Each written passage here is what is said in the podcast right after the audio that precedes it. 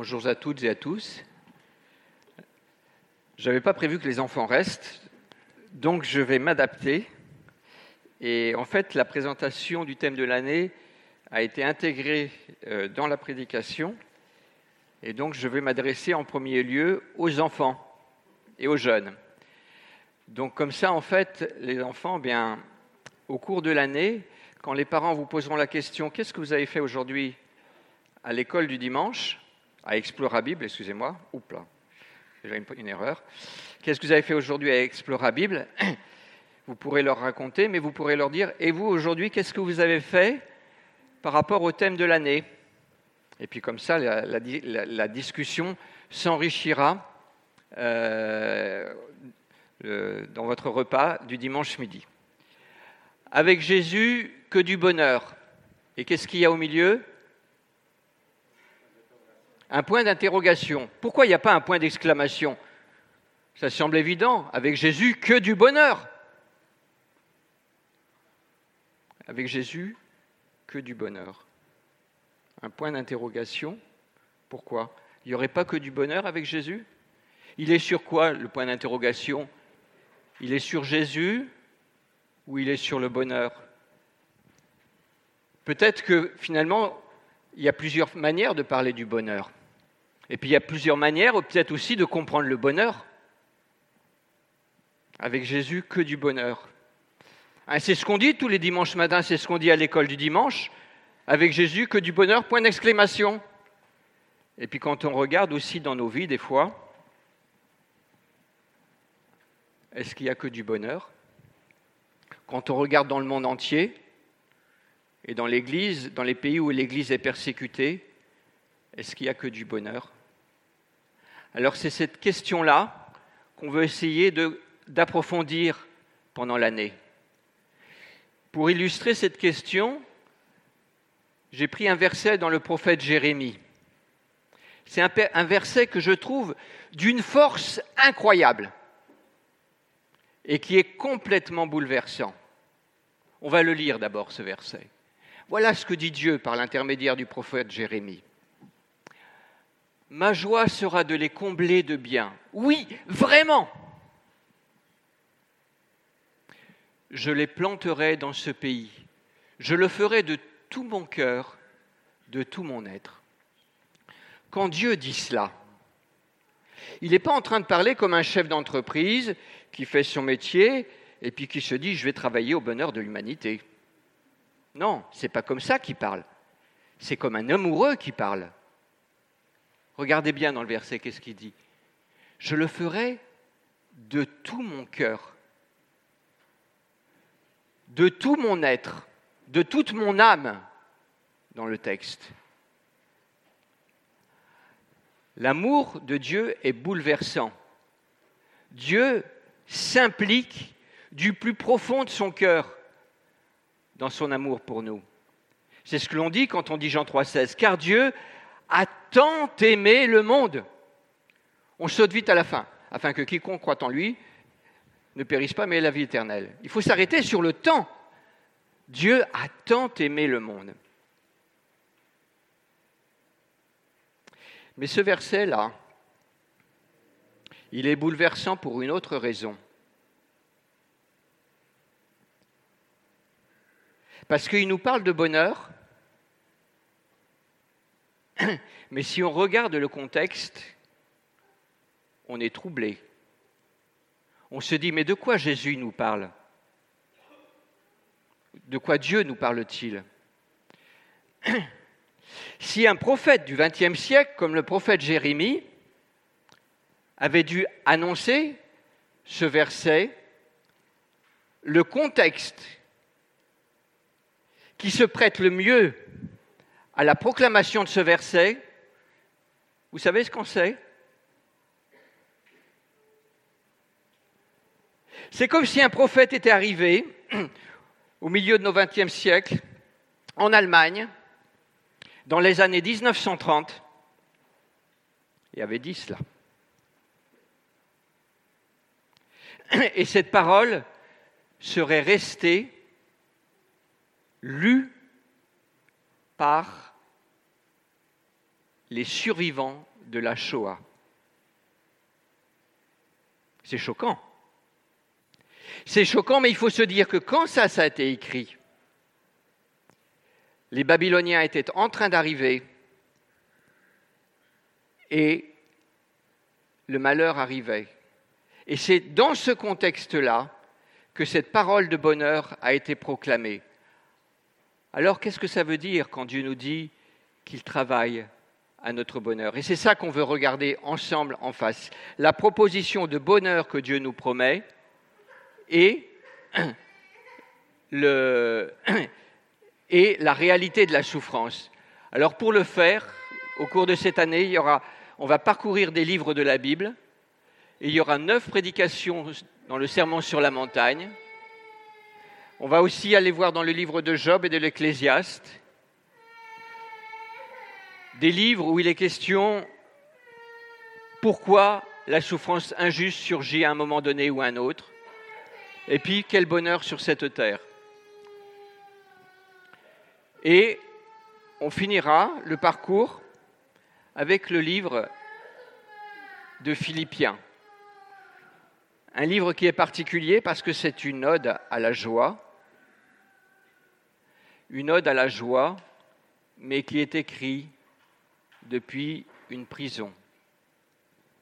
Et c'est avec ces différents livres, le Serment sur la montagne, Job, Ecclésiaste et Philippiens, que nous voulons approfondir cette question avec Jésus que du bonheur. Nous aurons aussi deux prédications thématiques euh, qui nous seront proposées. Comment un Dieu tout-puissant et bon peut-il permettre le mal? Et je souffre, pourquoi Dieu ne m'aide-t-il pas? Alors, avec le sermon sur la montagne, et pour commencer, et durant cet automne, nous allons avoir neuf prédications qui vont nous donner l'occasion d'approfondir les circonstances de notre appel personnel et communautaire, la manière de vivre juste telle que Dieu la conçoit pour ses disciples, la piété auquel Jésus nous appelle, et la vie de tous les jours qui est conforme à notre vocation. Je vous invite donc ce matin à ouvrir vos Bibles dans l'Évangile selon Matthieu. Et donc on va, on va attaquer le cœur de notre prédication ce matin en commençant sur le sermon sur la montagne et en lisant l'Évangile de Matthieu chapitre 4 verset 23.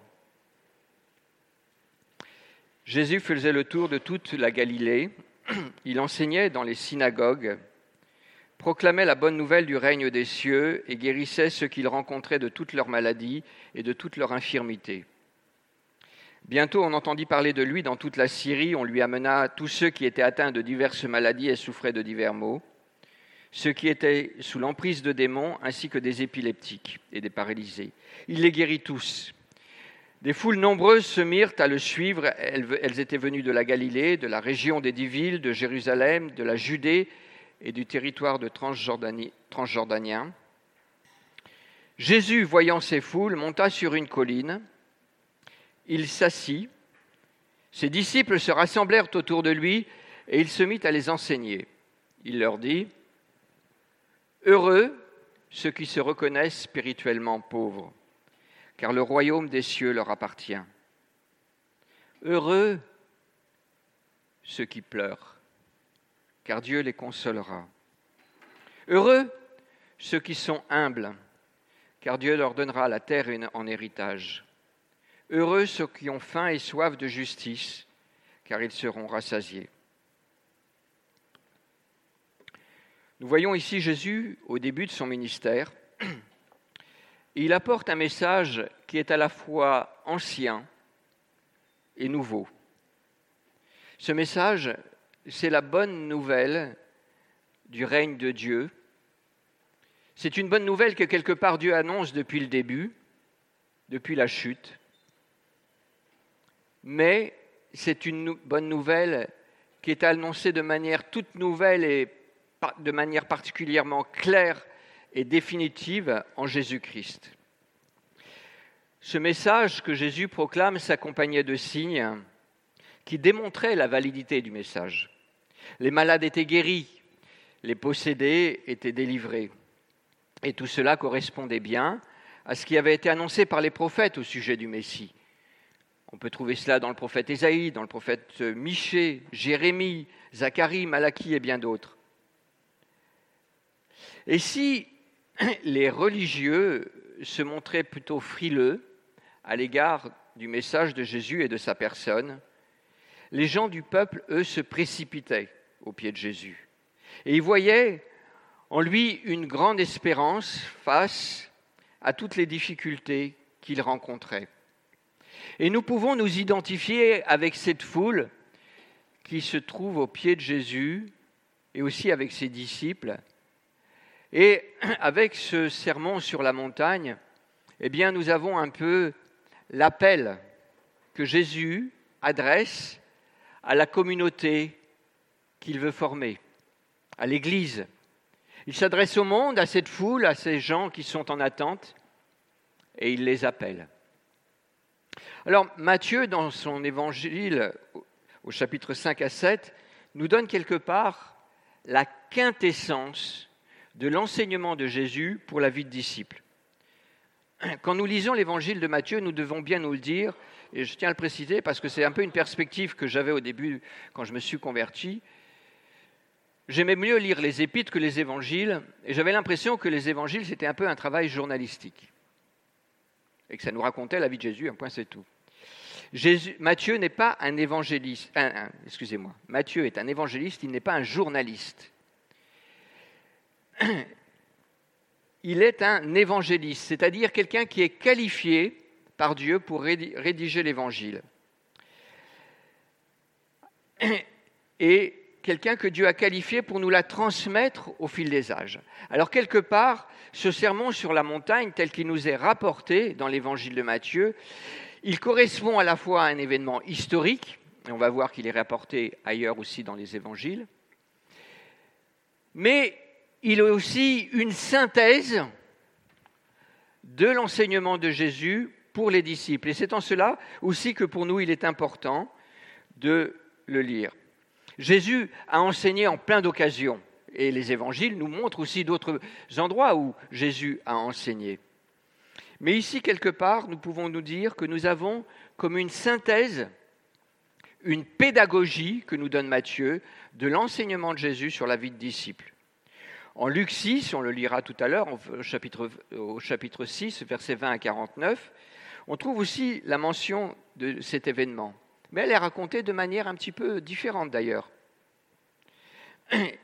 Et ici, donc, nous avons la perspective de Matthieu, la manière dont il veut nous présenter cet enseignement de Jésus.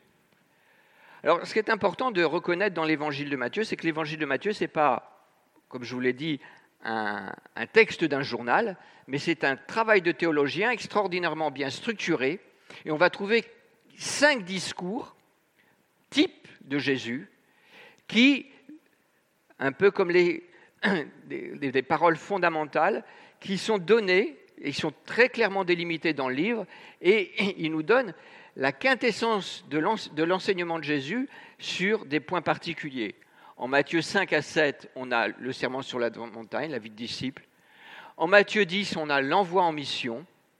En Matthieu 13, on a la révélation des secrets du royaume de Dieu sous forme de parabole. En Matthieu 18, on a un enseignement de Jésus sur la manière de fonctionner à l'intérieur de la communauté des disciples. Et en Matthieu 24, le discours sur la fin des temps. Et ces discours, ces temps d'enseignement qui sont synthétisés par Matthieu, sont espacés de récits qui sont en lien aussi avec ces discours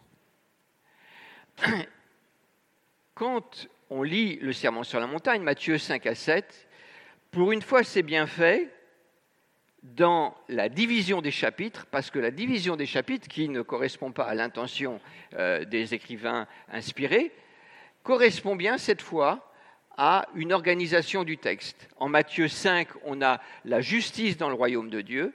En Matthieu 6, on a la piété des disciples.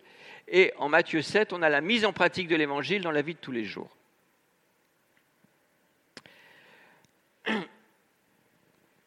Le discours sur la montagne commence donc, le discours sur la montagne discours un peu plus dans la plaine sur l'évangile de Luc, cet enseignement commence avec huit ou neuf béatitudes selon la manière dont on compte. Et cette expression connue, même au-delà du cercle de l'Église, heureux les pauvres, heureux les pauvres en esprit, car le royaume des cieux est à eux. La semaine prochaine, Gilles va poursuivre, entre autres, sur les, béatitudes, et je lui laisserai le soin de, rentrer dans le, fond de cette béatitude. Mais ce que je voudrais avec vous ce matin, c'est simplement, et en lien avec notre thème de l'année, explorer ce que Jésus nous dit là avec cette dynamique de heureux. Et nous voulons passer du temps à considérer cette manière dont Dieu, dont Jésus, s'adresse à nous avec cette parole heureux. Heureux, c'est un mot en grec, makarios, et ça renvoie à un mot en hébreu, ashrei, qu'on va trouver en pas mal d'endroits dans la Bible. Et quelque part, Jésus, en s'adressant à la communauté qu'il fonde et en leur disant heureux, n'est pas en train d'innover, mais il se situe dans une longue tradition de l'Ancien Testament je vous ai mis ici quelques références où on trouve les différentes références, où on a des textes où on trouve heureux. Et puis on va voir qu'il n'y a pas aussi que les textes heureux, mais il y a des textes sur le bonheur et le malheur. En Deutéronome 33, 29, on a un texte euh, d'heureux.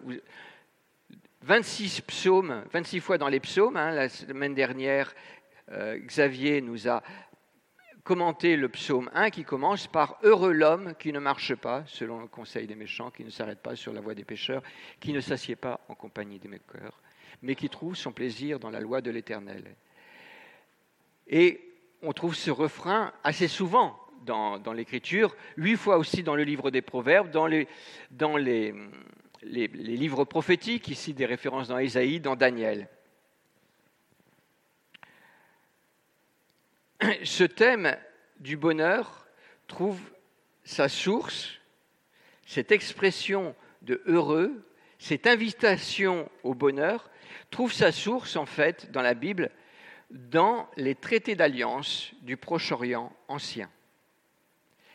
À l'origine, et quand Dieu a donné la loi, il s'est appuyé sur la culture extérieure, il y avait des traités d'alliance, et il y avait une notion de bonheur et de malheur.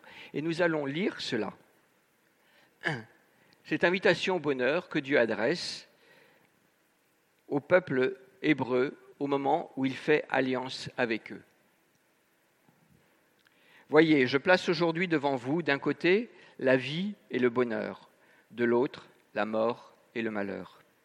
Ce que je vous commande aujourd'hui, c'est d'aimer l'Éternel votre Dieu, de suivre le chemin qu'il vous trace et d'obéir à ses commandements, ses ordonnances et ses lois. En faisant cela, vous aurez la vie, vous deviendrez nombreux et vous serez bénis par l'Éternel votre Dieu dans le pays où vous, vous rendez pour en prendre possession.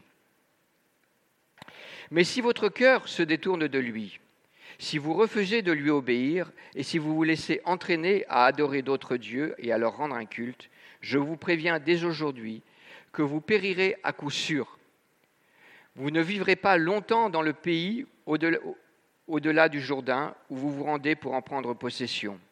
Je prends aujourd'hui le ciel et la terre à témoin. Je vous offre le choix entre la vie et la mort, entre la bénédiction et la malédiction. Choisissez donc la vie afin que vous viviez, vous et vos descendants.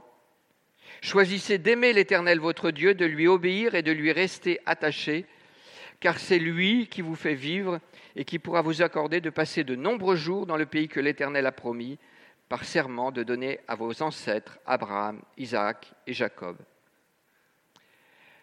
Et on voit donc que dans ces traités d'alliance du Proche-Orient ancien, et ça se finissait par des promesses de bénédiction ou des avertissements de malédiction. Quand un suzerain dans le Proche-Orient ancien faisait alliance avec un vassal et lui disait, écoute, si tu fais alliance avec moi, je te protégerai, je, veillerai sur toi, mais romps le traité, il y aura des conséquences. On trouve ça dans, tous les, les, traités d'alliance euh, du deuxième millénaire avant Jésus-Christ. C'est assez, net comme structure. Et la loi reprend la forme de ces traités d'alliance. Et il y a donc comme un contrat que Dieu établit avec son peuple. Et c'est ce qui nous est dit. Voici, je mets devant vous la vie et la mort, le bonheur et le malheur. Choisissez. Dans cet heureux, dans l'Ancien Testament, il y a une logique. Choisis le bien et tu vivras heureux. Et cette logique, quelque part, on pourrait l'étendre au domaine profane. Heureux l'homme qui travaille avec application. Son travail finira par porter du fruit.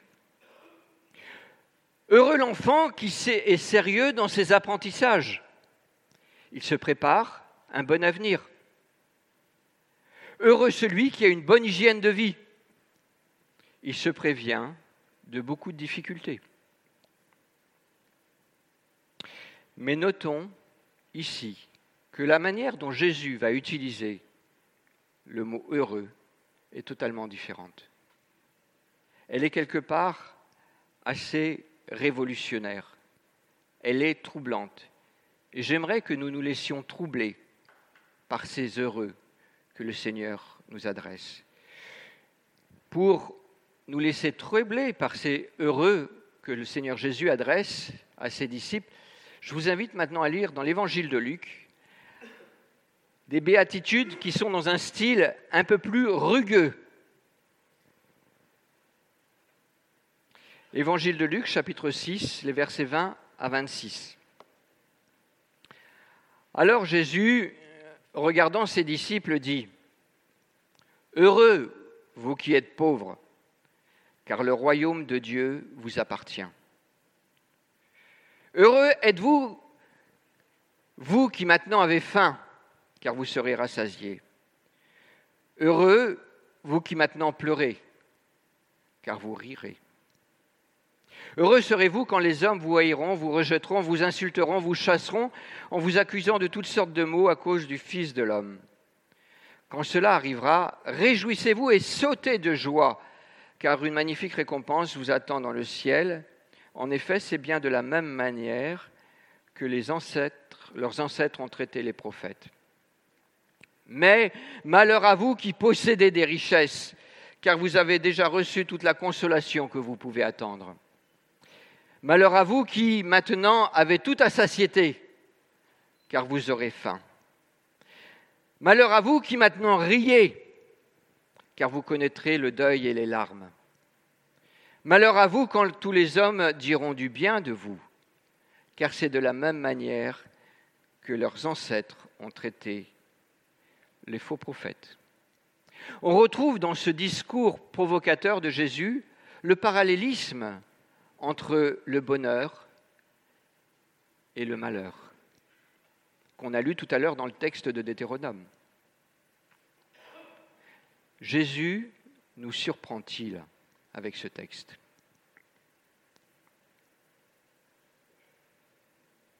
En quoi sont heureux ceux qui sont pauvres et malheureux ceux qui sont riches? Heureux ceux qui pleurent et malheureux ceux qui rient. Heureux ceux qui ont faim et soif, et malheureux ceux qui sont rassasiés. Heureux ceux qu'on persécute, et malheureux ceux qu'on bénit.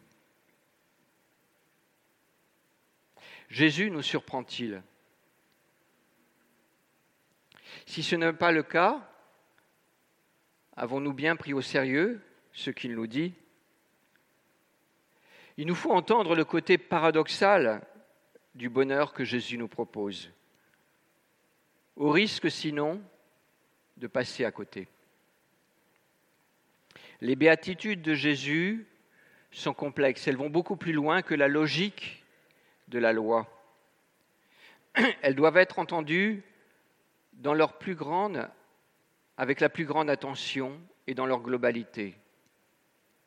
D'une certaine manière, si nous n'entendons que le début de béatitude, de ces expressions, heureux ceux qui sont pauvres, malheureux ceux qui sont riches, heureux ceux qui pleurent, malheureux ceux qui rient, heureux ceux qui ont faim et soif, malheureux ceux qui sont rassasiés, heureux ceux qu'on persécute, malheureux ceux qu'on bénit. nous courons le risque de ne rien comprendre à ce que Jésus nous dit.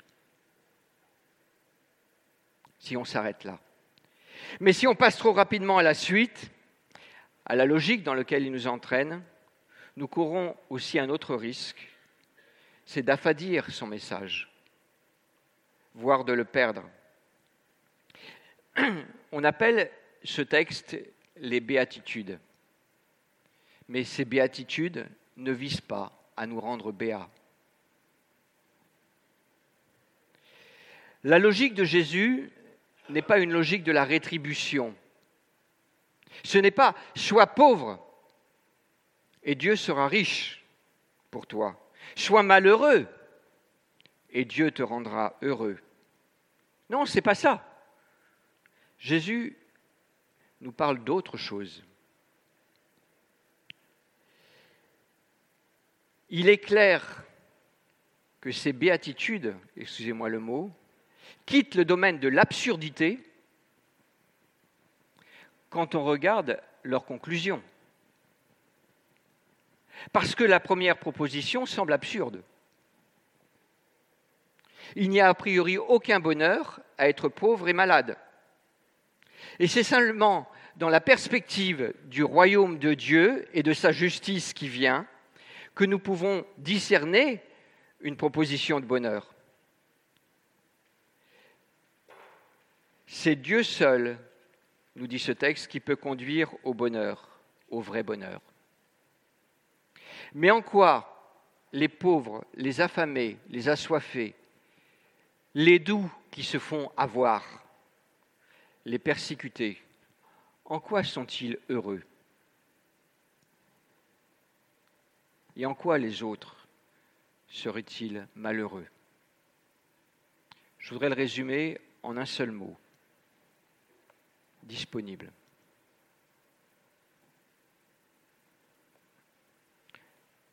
Ces pauvres à qui Jésus s'adresse sont disponibles pour le royaume de Dieu.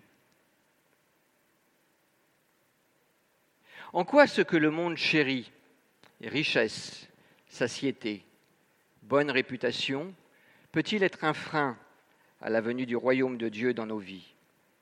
L'indisponibilité. Ce que Dieu construit ne nous intéresse plus. Nous avons mieux à faire. Et alors là, nous pouvons dire malheur à nous. Les pauvres ne sont pas meilleurs que les riches, mais ils ont un avantage sur eux, c'est qu'ils ont les mains vides. Et donc, Dieu peut les remplir. J'aimerais maintenant conclure. Avec Jérémie 32, 41, nous avons vu le caractère bouleversant du projet de bonheur de Dieu pour nous. Bouleversant, car l'amour de Dieu pour nous est bouleversant tellement il est profond, mais bouleversant aussi parce qu'il vient au milieu d'une réalité qui est remplie de souffrance et marquée par le péché. Et avec cette expression heureux, Jésus nous invite à une révolution intérieure. Au-delà de la logique de la rétribution, qui a tout son sens, il y a une autre logique, celle de la grâce. Et les heureux de Jésus nous posent une question. Sommes-nous disponibles pour recevoir la grâce de Dieu et la cultiver? Ces heureux nous rejoignent dans toutes nos difficultés, car c'est bien du milieu de nos difficultés, au sein de nos pauvretés, que Dieu veut travailler dans nos vies. Et il veut aussi travailler avec toutes ces, toutes ces suffisances qui nous encombrent et qui nous empêchent d'avancer. Alors avec Jésus, nous pouvons dire en vérité, parce que c'est une parole que nous recevons comme pleinement appropriée à, nos circonstances, heureux ceux qui sont pauvres en esprit, car le royaume de Dieu leur appartient, heureux ceux qui pleurent, car Dieu les consolera, heureux ceux qui sont humbles, car Dieu leur donnera la terre en héritage, heureux ceux qui ont faim et soif de justice, car ils seront rassasiés. Avec Jésus, il est bien question de bonheur, mais d'un bonheur qui va au-delà de nos bonheurs humains, et qui trouve son chemin dans nos difficultés. Venons à Jésus avec nos difficultés, nos pauvretés, nos manques, Dieu les accueille. Ce sont ceux qui se savent pauvres qui sont à même d'entendre son appel. La communauté qu'ils fondent, fonde est faite de ces pauvres en esprit qui se tournent vers Dieu, conscients de leur pauvreté, conscients aussi que seul Dieu peut les enrichir. Je vous invite à prier.